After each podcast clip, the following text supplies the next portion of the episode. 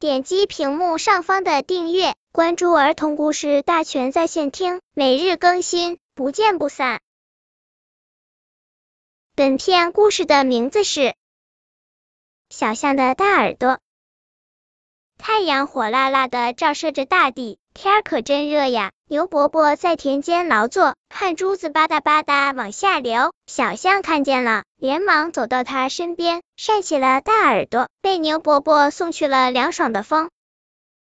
牛伯伯笑着说：“好凉快呀，真是谢谢你。”小象高兴地说：“不用谢，不用谢。”熊奶奶在河边洗衣裳。热的不时用手抹去额头上的汗珠，小象看见了，扇起大耳朵。熊奶奶不热了，她慈祥的微笑着说：“好孩子，谢谢你。”小象说：“不用谢，不用谢。”小老鼠在菜园里种豆子，小象热情的走上前说：“小老鼠，我帮你扇扇风吧。”小老鼠感激的说：“那真是谢谢你了。”小象又扇起大耳朵。突然一下就把小老鼠扇到了芭蕉叶子上，小象不好意思的挠挠头说：“哎呀，真是对不起。”小老鼠扑哧一声笑了起来，他说：“真好玩，真好玩。”本篇故事就到这里，喜欢我的朋友可以点击屏幕上方的订阅，每日更新，不见不散。